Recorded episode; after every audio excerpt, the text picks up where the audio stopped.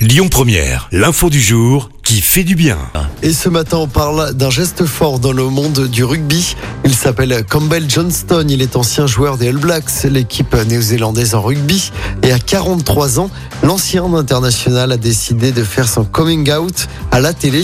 Derrière cette décision, il affirme vouloir montrer la voie à celles et ceux qui n'osent pas s'affirmer au grand jour.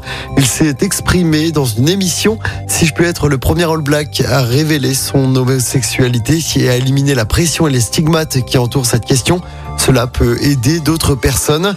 Déclaration et coming out immédiatement saluée par l'équipe des All Blacks sur Twitter.